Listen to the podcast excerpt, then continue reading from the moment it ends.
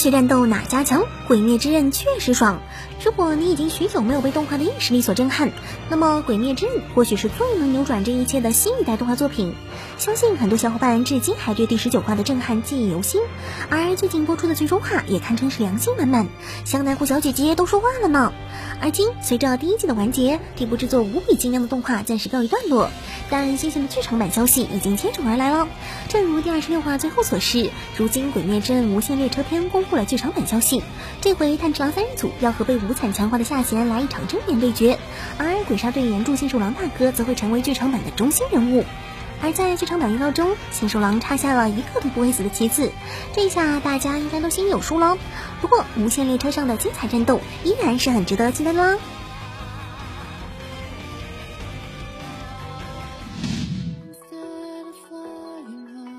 在等待了许久之后，如今新海诚大大的天气之子终于在国内定档了。十一月一日，大家就可以去电影院一睹他的风采。这一下，帅哥妹子又可以约起来了，又可以享受一波新海诚式的感动了。曾经被你的名字打动小两口，想必是无法拒绝。要是还在等机会的小伙伴们，也可以开始准备起来了。咦？编导这边发话了，谁说新海诚电影就要和妹子看？只要用心体会，无论是自己还是和哥们儿一起，都超棒的嘛。嗯，似乎也有点道理。不过他的下半句是，不就是十一月一日嘛？就是十一月十一日也完全不成问题。有没有组队的？看他如此淡定，我觉得反倒是大问题呀。嗯，反正不关我事啦。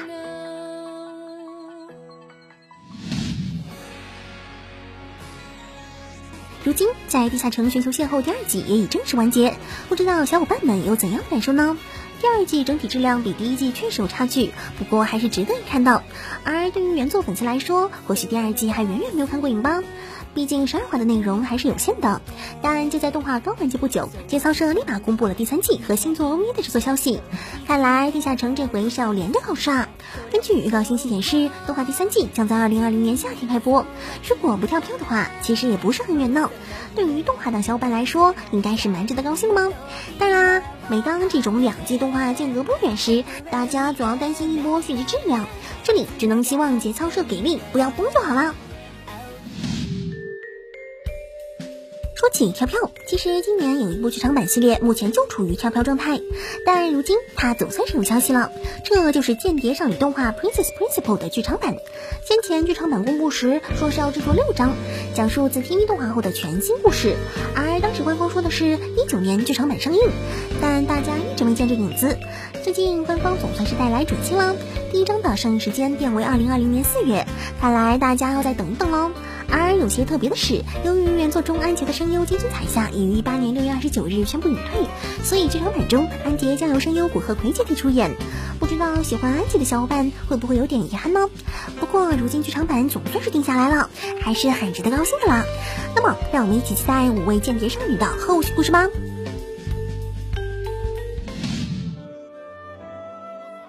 如今十月份马上就要开播了，诸位小伙伴是否已经确定好自己的追番对象了呢？而今，日本消费动向服务媒体 MB Express 对动画观众的十月番收看意向进行了调查分析，总计收集了九千四百五十三人的意向数据。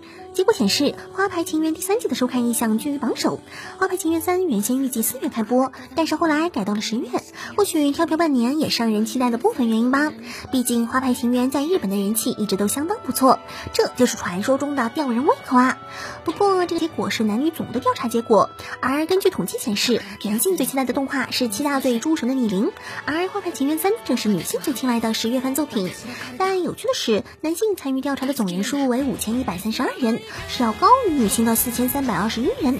而《花牌情缘三》依然能够在总结果上摘得桂冠，这就说明他在男性观众中有相当的人气啊。